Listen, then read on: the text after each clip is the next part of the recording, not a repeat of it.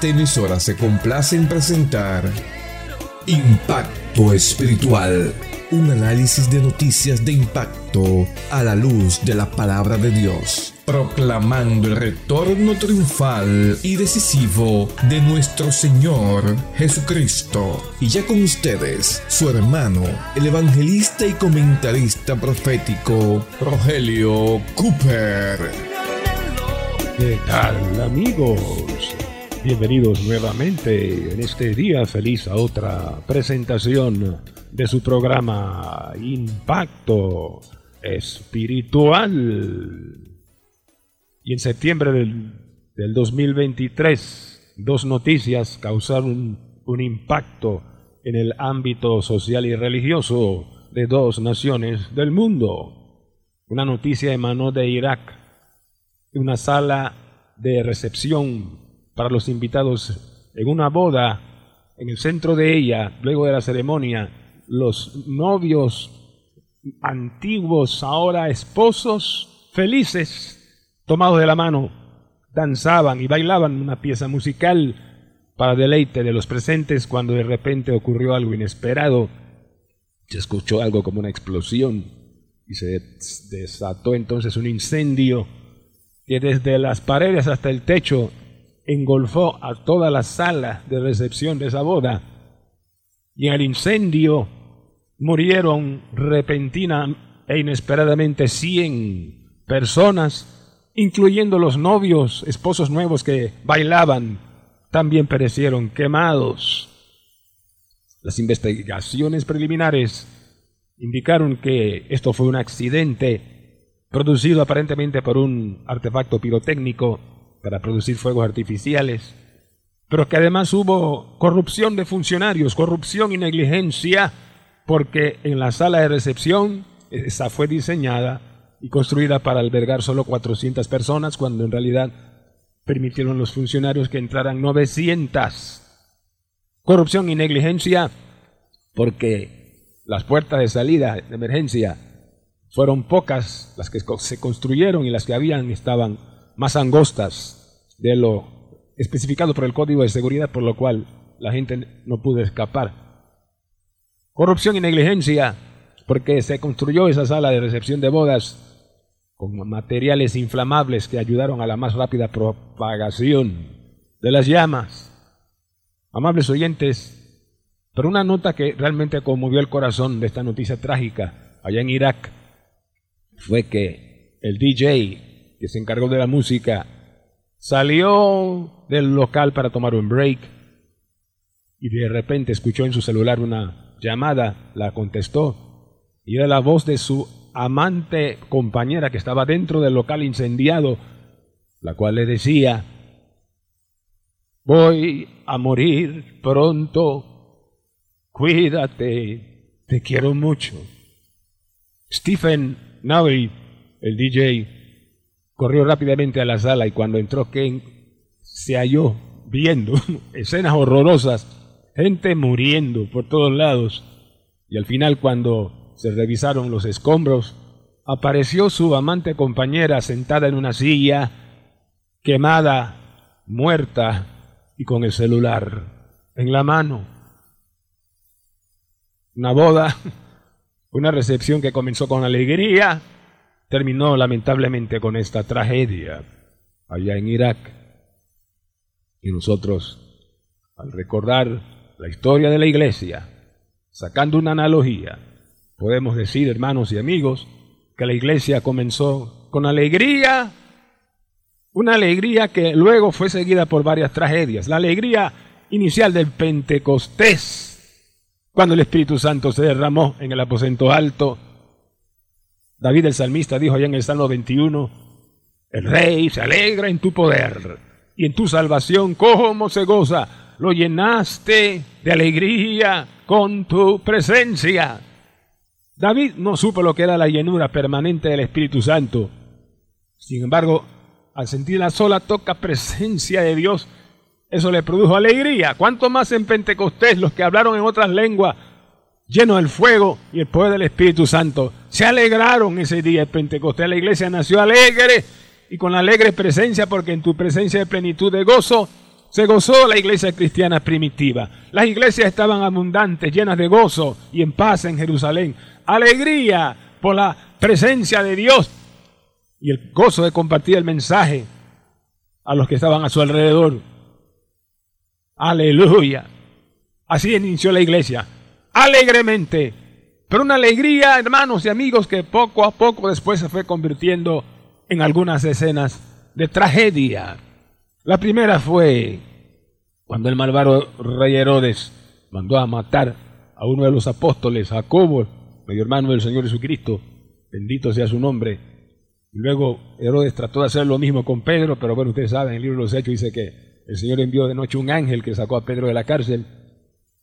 Pero luego vino la otra tragedia, cuando lapidaron al primer mártir de la iglesia, Esteban, cuando invocaba el nombre del Señor Jesús y decía a los judíos que rechazaban al Mesías, veo los cielos abiertos y a Jesús sentado a su diestra. Pero siguieron otras tragedias después. Vinieron las persecuciones imperiales. La Roma imperial persiguió a la iglesia naciente cristiana en los tres primeros siglos. Emperadores terribles como Nerón y Dioclesano, etc. Luego siguieron las tragedias por la Roma eclesiástica, iglesia popular corrompida, que encontró un monje valiente, Martín Lutero, quien al leer la Biblia se dio cuenta de la corrupción de la iglesia y trató de limpiarla con las 95 tesis que se clavó en la catedral de Wittenberg, Alemania. Pero esto fue contraatacado por la iglesia popular que inició la contrarreforma que en Francia prácticamente llegó a aplastar la iglesia protestante. En el día de San Bartolomé murieron casi 1200 creyentes martirizados Juana de Arco, una santa en Cristo Jesús, creyente en el Señor, fue quemada en la hoguera por su fe, otra tragedia. Y así seguirían a lo largo de los siglos hasta llegar al siglo XX. Tragedias durante la época del comunismo en Rusia, en Alemania Oriental y en la Europa Oriental de aquellos días. Creyentes torturados por Cristo, martirizados por Cristo. Bendito sea el nombre de Jesucristo.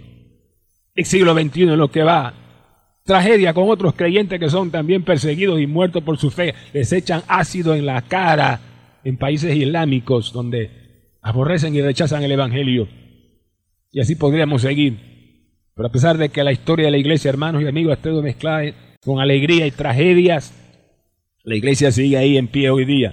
Usted puede escuchar este programa o reunirse en una iglesia en la mayoría de los países del mundo, porque la iglesia está presente aquí y aquí estará hasta el rapto porque nada ni nadie puede destruirla. Cristo le dijo sobre esta roca, le dijo a Pedro, edificaré mi iglesia y las puertas del Hades no prevalecerán contra ella. Ay, rabashanda. Palabra de Dios, bendito sea el Señor. Y tengo buenas noticias, hermanos. La iglesia, que es una mezcla de alegrías y bendiciones de Dios con tragedias, va a pasar una nueva etapa pronto, a la etapa de gloria porque la gloria postrera será mayor que la primera, y el Rey de Gloria pronto vendrá a arrebatar a su iglesia amada, que redimió con su sangre para arrebatarla a las nubes de gloria y llevársela consigo a los cielos. Bendito sea Cristo, que vive y viene. Gloria sea su nombre. Mire lo que dice Apocalipsis capítulo 19, versículo 1. Dice el apóstol Juan. Después de esto dice, oí una gran voz, voz como de una gran multitud, que decía, Aleluya.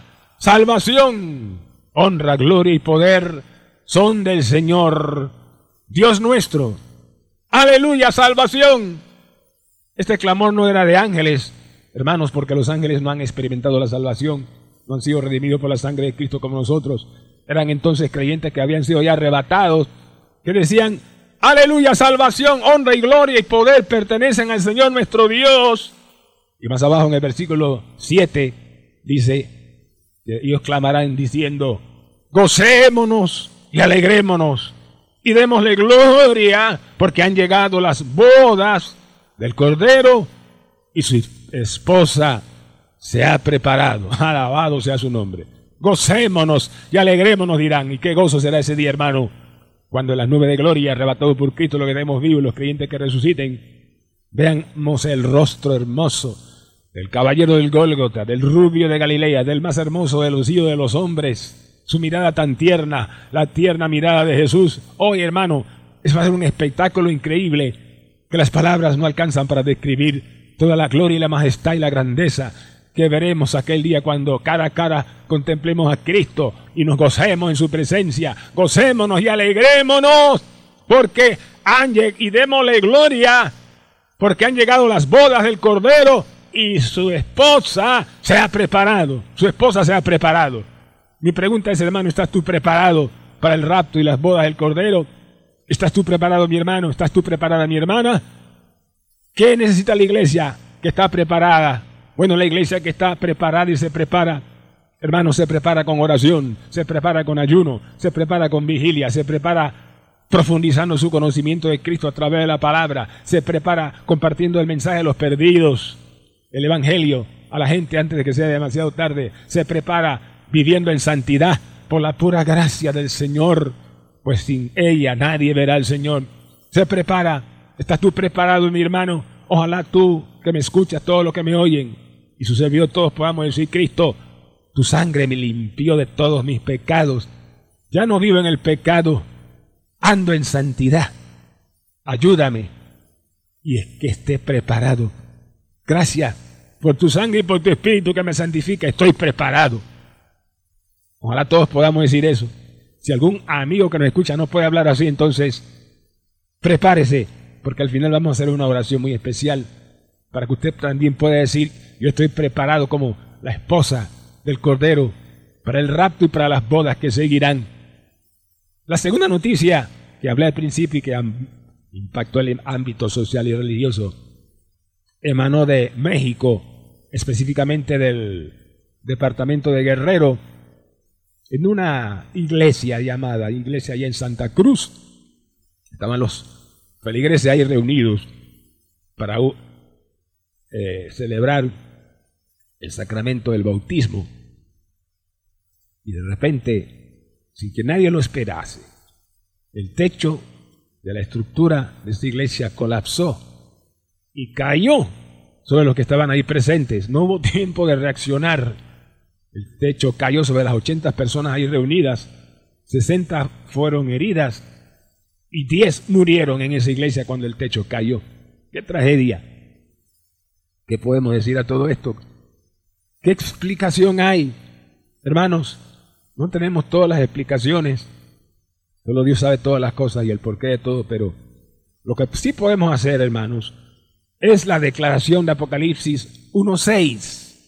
Ahí leemos, que, dice Juan, que escuchó la voz de una gran multitud, como el del estruendo de muchas aguas, voces como de grandes truenos que decían, aleluya, el Señor nuestro Dios Todopoderoso reina. ¿Oyó eso?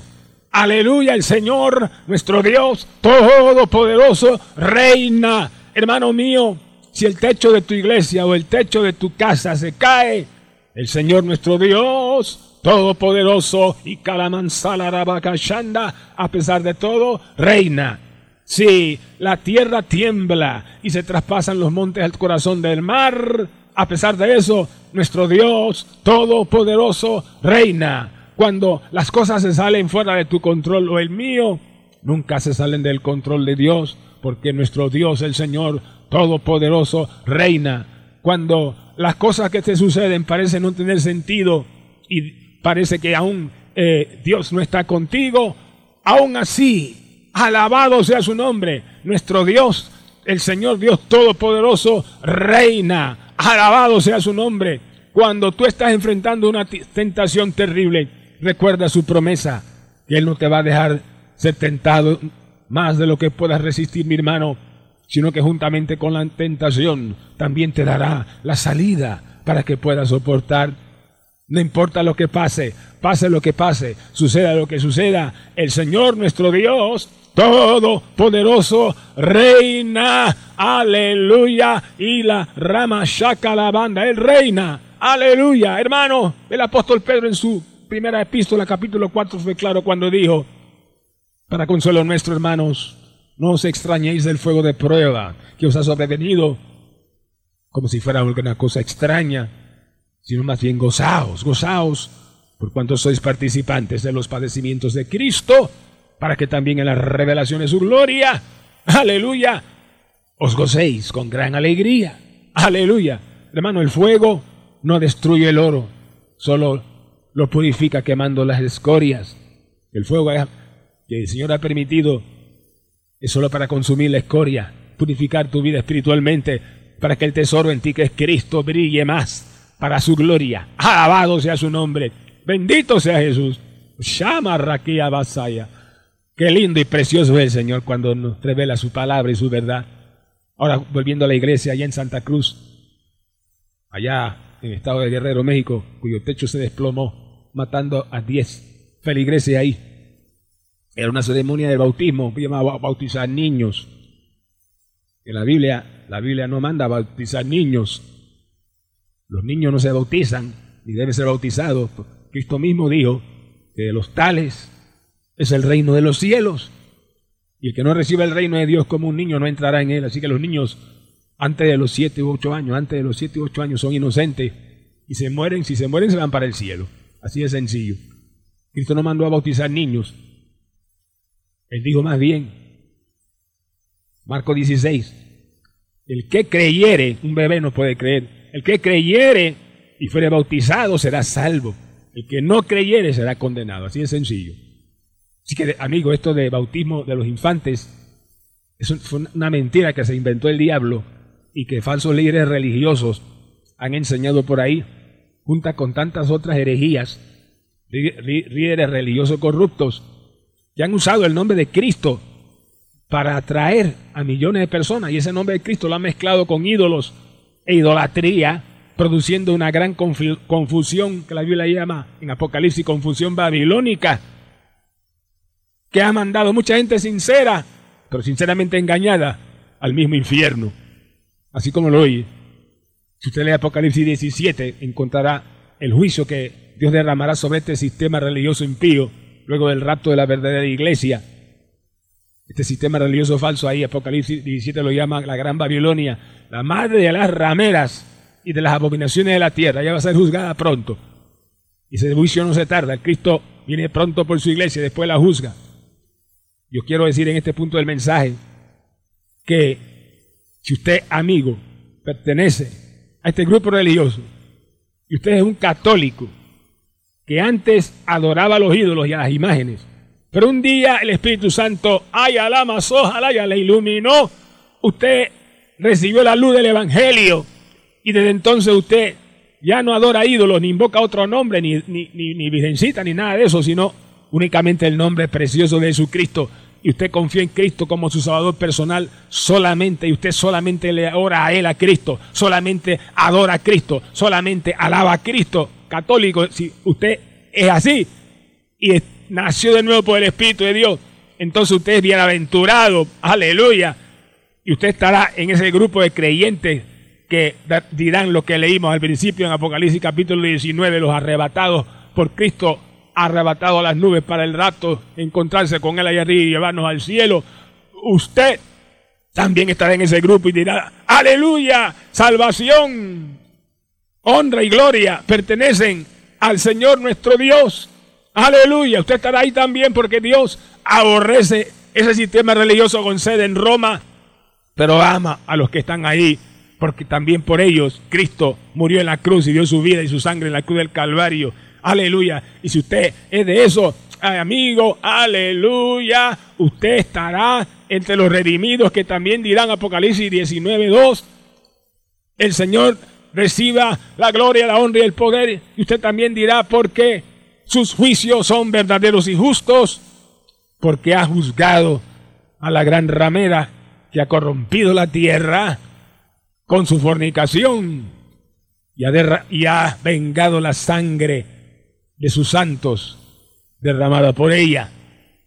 Verso 3, y el humo de su tormento sube por los siglos de los siglos. Dios, alma te alaba, Padre. Y dirán otra vez, aleluya. Y el humo de su tormento, es decir, el tormento que experimentarán los engañadores, y los engañados por no prestar atención a la palabra. Ese tormento subirá por los siglos de los siglos. Por eso es importante prestar atención a la palabra, que se cumple hoy día. Y escuche esto, ¿cómo se cumple la palabra en los eventos recientes? Presta atención, amigo y hermano. El pasado mes de septiembre del 2023, la Santa Sede, el Vaticano, designó al cardenal Pierre Baptista Pizzabal como el nuevo, oiga esto, el nuevo patriarca de la iglesia romana en Jerusalén. Y exactamente el 28 de septiembre de 2023, el cardenal Pierre Batista Pizzabal, en una reunión de prensa, dijo que el territorio de Gaza, ocupado por Israel, dice, dijo él, es un lugar de prisión abierta para los palestinos. Y exactamente nueve días después, el grupo terrorista Hamas lanzó su brutal ataque sangriento y misericordia contra Israel, matando a más de mil doscientos inocentes civiles, hombres, mujeres y niños, y que obligó a una respuesta aplastante y contundente de Israel. Hermanos y amigos, esto no fue casualidad. Es el escenario preparándose, hermanos, indicándonos que el tiempo está cerca para el rapto de la iglesia, cerca para la tribulación que seguirá después, en la cual un remanente de judíos se convertirá en Mesías Cristo y tiempo de tribulación en el cual Dios juzgará a la gran ramera por toda su fornicación espiritual y corrupción, conforme está escrito en la palabra. Porque el tiempo para todo esto, hermanos, como dice Apocalipsis 1.3, está cerca, está cerca, cerca. Alabado sea su nombre. Por eso, bienaventurados los que leen y los que oyen las palabras de esta profecía y guardan las cosas en ella escritas porque el tiempo está cerca. Oh Padre Santo, gracias por esta palabra recibida en el día de hoy, por la bienaventuranza de poder leerla. Los oyentes que nos escuchan son bienaventurados porque pueden oír esta palabra apocalíptica. Y ayúdanos a ser bienaventurados guardándola, Padre, porque el tiempo está cerca, guardándola, no siendo tan solamente oidores y no hacedores de la palabra, Padre, para no engañarnos a nosotros mismos como hacen los hipócritas que serán dejados después del rapto. Oh, ayúdanos, Señor. Te pido por los oyentes que nos escuchan, si alguno todavía está en pecado, no es salvo, no tiene esta esperanza bendita, que pueda acudir pronto a ti en el mismo momento que escuche esta audición radial o digital por las redes sociales, que sus corazones sean conmovidos por el Espíritu Santo. Padre, arrepiéntelos que sientan el deseo de venir a ti e invocar el nombre de Jesús y ser limpiado de todo pecado y pedir el perdón de sus pecados por la sangre tuya derramada en la cruz, oh resucitado Jesús. Que ellos puedan decir, Cristo, perdóname, salva mi alma, ven a mi corazón, te recibo como mi Salvador personal y Señor. Padre, ayúdalos a vivir para ti, guárdalos, Dios mío, que no se aparten y que sean del grupo de los creyentes que estarán listos para el sonar esa trompeta. Oh Cristo, cuando tú vendrás en cualquier momento a levantar a tu iglesia, pues tú le dijiste en Lucas 12:40, vosotros pues también estad preparados, porque a la hora que no pensáis, el Hijo del Hombre vendrá. La primavera se va, viene el verano, la higuera si lo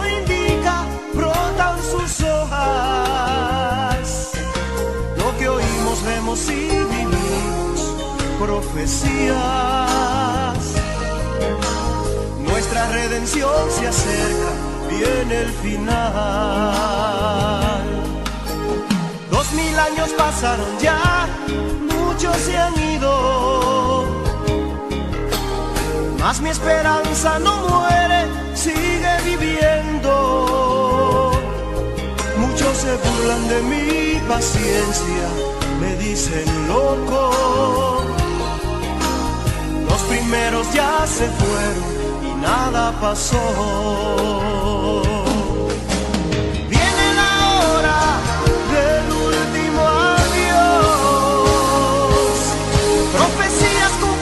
Cumplidas nos acercan al final. La tierra no aguanta, está a punto de estallar.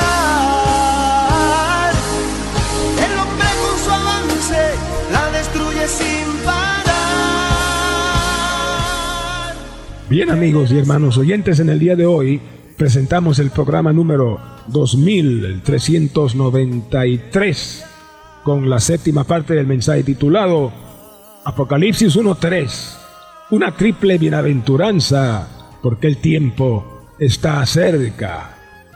En esta serie que se ha enfocado cada semana desde hace siete semanas, cada programa ha sido un nuevo enfoque de la palabra profética conforme los eventos se van desarrollando en el mundo. Si usted desea escuchar, amigo y hermano, el audio de hoy totalmente gratis, se lo enviaremos a su WhatsApp si nos escribe a nuestro WhatsApp ahora. Anote primero el signo más, seguido del número uno, y a continuación los números que mi esposa les dará. Adelante, hermana Diana.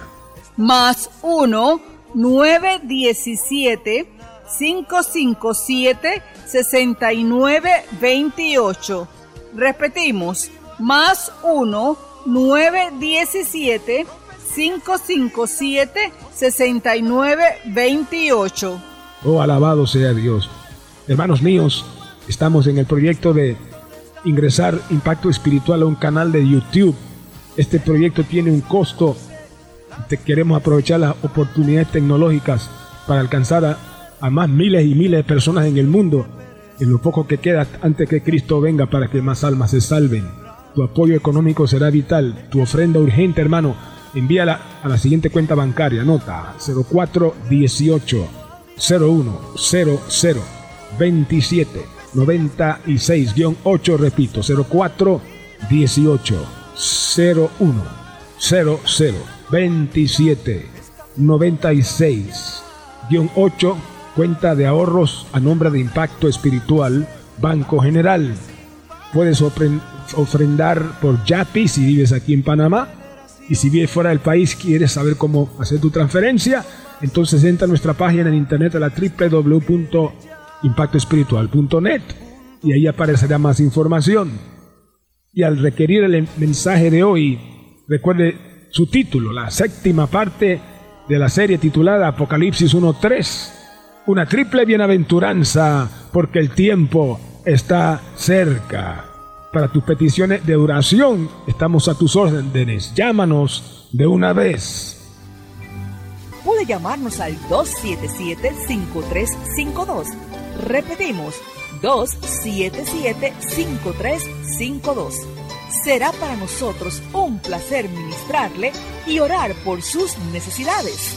A nombre del hermano Cooper, su comentarista profético, nos despedimos hasta la próxima semana en esta misma estación y hora cuando presentaremos otro impacto espiritual.